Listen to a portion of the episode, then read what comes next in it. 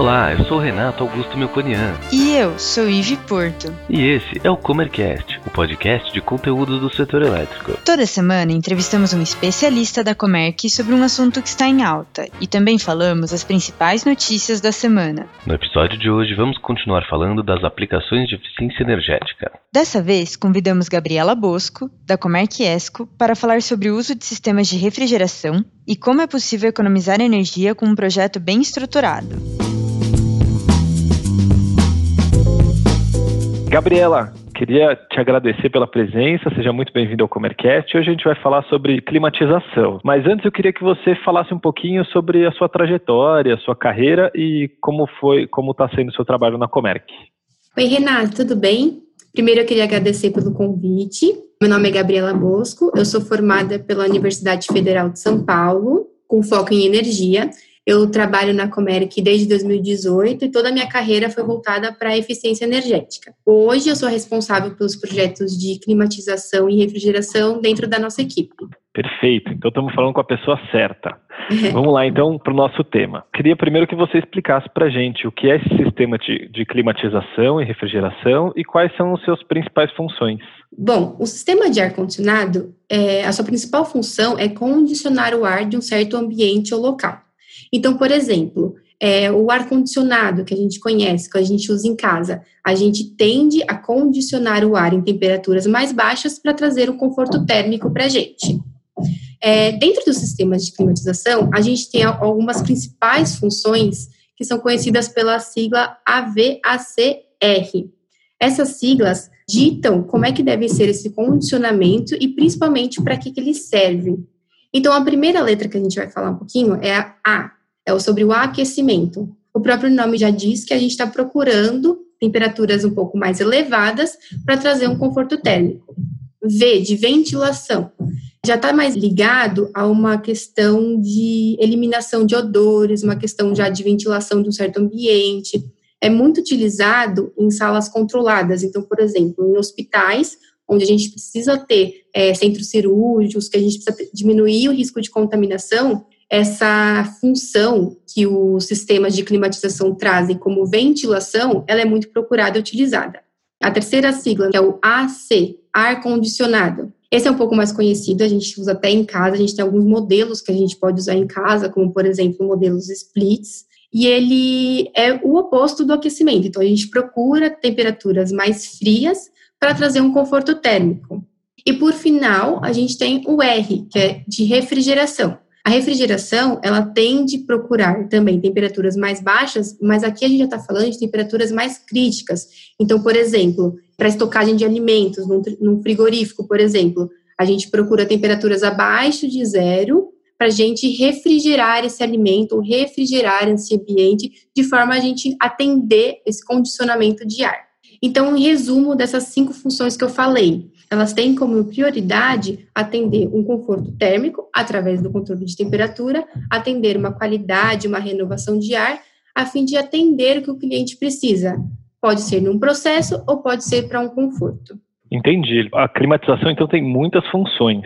E ela certamente pesa bastante no bolso dos nossos clientes, né, e dos consumidores de energia. Quanto exatamente a climatização pesa na fatura de energia? E como que a gente pode reduzir custos com isso? Hoje, esses sistemas eles representam grande parte de uma demanda energética, principalmente quando a gente pensa em shopping centers, em grandes empresas, que a gente consegue é, tendenciar ao uso desse sistema para o próprio processo do cliente. Então, por exemplo, normalmente em shopping centers que a gente só a gente tem como prioridade iluminação e refrigeração, essa carga térmica, então essa demanda de ar condicionado, ela vai ser muito maior e vai representar muito mais numa fatura quando a gente for comparar numa indústria, por exemplo, que provavelmente o maior consumidor vão ser os motores, então a parte mecânica. Mas não deixa de existir empresas que também usam esse condicionamento de ar nos seus processos, como a gente até havia comentado, num processo de frigorífico, onde a gente tem que ter câmeras de ar, câmeras de condicionamento de ar com temperaturas baixas e que fazem esse consumo elevar um pouco. Em média, a gente consegue falar que o ar-condicionado ele representa 60% de uma fatura de energia elétrica. Mas isso vai depender muito do tipo de aplicação que a gente está vendo. A gente consegue reduzir esses custos, é principalmente quando a gente olha para esses equipamentos. Então, por exemplo, normalmente esses equipamentos que a gente tem hoje no, no Parque Fabril Industrial do Brasil, eles já possuem em média 20 anos de idade. Então, só pelo tempo de uso do equipamento, a gente já consegue identificar se faz sentido ou não uma troca, um retrofit desses equipamentos. Então, o primeiro passo que a gente tem que ver é justamente a idade desses equipamentos. Uma, uma segunda questão que é muito importante é a questão de manutenções. Se são equipamentos que não têm suas devidas manutenções, que não têm o seu uso correto, com certeza ali a gente já consegue fazer um trabalho de redução. Como é que é feito hoje para a gente conseguir reduzir a parcela do ar-condicionado na nossa fatura de energia? Então, hoje, a principal ação a ser tomada é a troca de equipamentos antigos por equipamentos novos, equipamentos mais tecnológicos. Então, hoje no mercado, a gente encontra equipamentos que fazem a mesma função, que atendem a mesma carga térmica, porém com um consumo menor. Então, a troca de tecnologia traz essa eficiência maior para os novos equipamentos. Entendi. Agora, na parte prática, o que, que a gente precisa pensar para fazer um projeto de eficiência energética para climatização mais eficiente?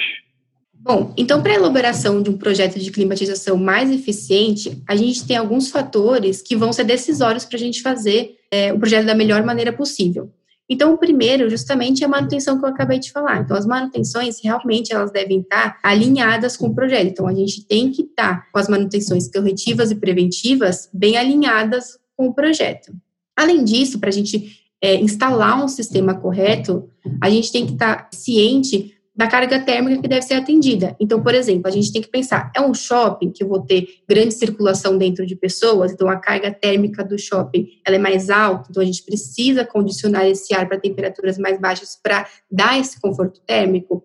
É uma indústria ou é um empreendimento que vão ter máquinas lá dentro que vão estar operando e que vão trazer essa temperatura para temperaturas mais elevadas e que a gente vai ter que corrigir essas temperaturas. É, como é que vai ser o local? Vão ser paredes de vidro? Vão ser paredes de concreto? Isso tudo vai influenciar na hora da gente projetar esse ar-condicionado para esse local. O vidro, ele em si, deixa os raios solares incidirem, que vai fazer com que aquele local fique um pouco mais quente, com temperaturas mais altas. Esse local, ele vai estar tá com muitas máquinas instaladas, eu vou ter muita gente trabalhando ali dentro, então diversos fatores têm que ser levados em consideração na hora da gente montar esse projeto. O importante é que a gente veja elas para que eu traga os equipamentos corretos, que eu traga o equipamento é, para atender aquela carga térmica daquele ambiente e principalmente para o meu projeto ser eficiente. Então, eu fazer exatamente o que a carga térmica necessita com o menor consumo possível de energia elétrica. Muito bem. Saindo da teoria e indo para a prática, conta para gente um case de sucesso de vocês. Antes da gente falar um pouquinho do case, é uma coisa legal de se falar é que essas trocas de equipamentos antigos por equipamentos novos, eles já proporcionam, em média, 30% de economia do sistema de climatização. Então, 30% de economia nesses equipamentos, na troca de equipamentos. Mas, nesse caso específico do case que eu trouxe para vocês, a gente não só está olhando a troca de equipamentos, mas a gente também está olhando todo o sistema de distribuição desse cliente. Então, a gente está fazendo a troca de equipamentos de distribuição e de refrigeração. Nesse caso específico, a gente está conseguindo, em média, 40% de economia. Isso porque a gente está olhando todo o sistema do cliente. A gente está pegando todas aquelas condições que o cliente é, colocou de equipamentos que ele trabalha que elevam a temperatura do ambiente, as paredes, por exemplo, que lá são concreto. Então, a gente elencou todas as condições desse projeto para poder atender a carga térmica que ele precisa de maneira mais eficiente. E por isso que nesse case em específico, a gente consegue chegar em torno de 40% de economia quando comparado com os equipamentos que ele já possuía. Então é uma grande economia, 40%, mas é 40% do consumo total dele ou da climatização? Do sistema de climatização. Então, quando a gente pega o quanto que ele gastava com o sistema de climatização dele, com os equipamentos antigos dele de mais de 20 anos, a gente, pela troca desses equipamentos, pela readequação desse sistema, a gente consegue 40% de economia no sistema de distribuição e de refrigeração desse cliente. Entendido. Agora, me fala uma coisa: se algum consumidor que estiver vendo, ouvindo a gente aqui, quiser fazer um projeto com a Comerc Esco, qual é a, a atuação da Comerc Esco em climatização? É, não só em climatização, né? A Comerc-Esco tem diversas é, oportunidades que a gente pode trabalhar. Em climatização, em específico, o que, que a gente pode fazer? O primeiro passo é a gente identificar a oportunidade. Então, se você está ouvindo e realmente acha que seus equipamentos eles estão antigos, já são equipamentos que não estão operando da forma como deveriam, não tiveram as manutenções corretas, já é um grande é, case, já é um grande potencial para a gente trabalhar. Então, a Comerc ajuda na identificação dessa oportunidade, coletando informações. A gente faz uma visita técnica, coleta essas informações, traz para dentro e começa os estudos.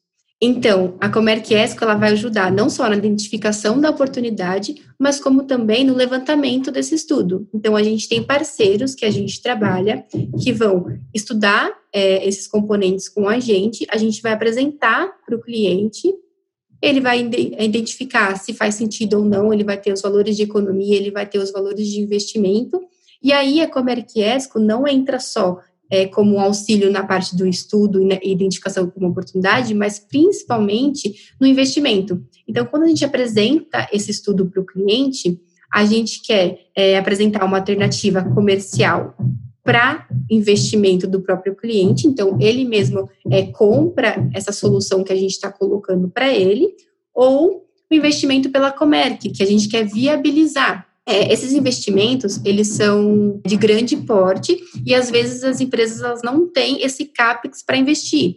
É muito melhor que elas investam na própria produção do que numa eficiência energética. Então, a gente traz essa opção da Comerc ESCO investir esse valor, e o cliente pagar em mensalidades durante um prazo de contrato. A ideia é que a gente sempre tente colocar a mensalidade desse cliente dentro da economia. Para quê? Para ele, ele ver um fluxo de caixa positivo. Então, em alguns números, para a gente entender um pouquinho melhor. Se a gente está propondo uma economia de 100 mil reais para esse cliente, a ideia é que a nossa mensalidade fique dentro desses 100 mil reais, 60 mil, 70 mil, e que ainda fique um fluxo positivo de caixa para esse cliente, de 30, 40 mil, 50 mil, dependendo do projeto. Entendi. Então, vocês fazem todo o estudo para que ele tenha economia nessa parte de climatização e outras aplicações. Como funciona a parte de escolha do fornecedor? Quem que vai fornecer tanto material quanto instalação é, para o uhum. cliente? É, quando a gente identifica a oportunidade e a gente traz para dentro para poder é, começar a fazer uma cotação ao mercado, a gente trabalha com empresas que têm grande portfólio, que são bem conhecidas no mercado para aquela aplicação.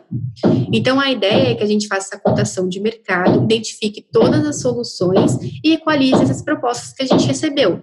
Mas a escolha é do cliente. Então, a gente vai apresentar todas as propostas que a gente recebeu e fica totalmente a cargo do cliente qual que ele vai seguir. Porque o importante para a gente, como Comerc Esco, é que a gente coloque a melhor solução para aquele cliente. Então, pode ser uma solução que seja com valor de investimento menor, pode ser uma solução que a economia seja maior para esse cliente. Então, fica totalmente a critério do do cliente identificar e seguir qual fornecedor ele achar que é a melhor maneira. Mas a ideia é que a gente procure a mercado esses fornecedores que a gente sabe, que a gente tem confiança que vão trazer o melhor negócio para o cliente. Gabriela, queria agradecer muito a participação sua aqui no Comercast e convidá-la para sempre vir aqui trazer mais soluções para os clientes e consumidores que estão nos escutando. Obrigada a vocês. E agora vamos às principais notícias da semana. Número de consumidores livres cresce 23% nos últimos 12 meses. O mercado livre de energia elétrica registrou 7.689 consumidores habilitados para negociação no mês de maio. O volume é 23% maior do que o registrado no mesmo período do ano anterior, quando o segmento somava 6.255 consumidores.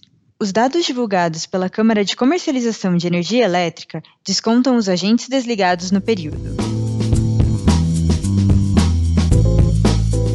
Demanda por diesel dá sinal de reativação da economia. O presidente da BR Distribuidoras, Rafael Grisolha, afirmou que a demanda por diesel voltou aos níveis pré-crise e dá sinais de que a economia está se reativando. Abril, consumo de gás natural chega ao menor nível dos últimos 15 anos. A geração termoelétrica teve um recuo de 10% em abril, na comparação com o mesmo período de 2019. Desconsiderando as termoelétricas, o consumo de gás natural recuou 25% na comparação com o mesmo período de 2019. Suspensão por corte de energia por inadimplência é prorrogada até 31 de julho. Em reunião extraordinária, a ANEL prorrogou até 31 de julho a vigência da resolução que prevê a suspensão do corte de fornecimento de energia por inadimplência, além de uniformizar os procedimentos para as distribuidoras de energia elétrica com a flexibilização de prestação de serviços presenciais. Gostou desse episódio? Ficou com alguma dúvida ou tem alguma sugestão de tema para o Comercast? Mande para a gente em faleconosco.comerc.com.br ou nas redes sociais. Até, Até a próxima. próxima.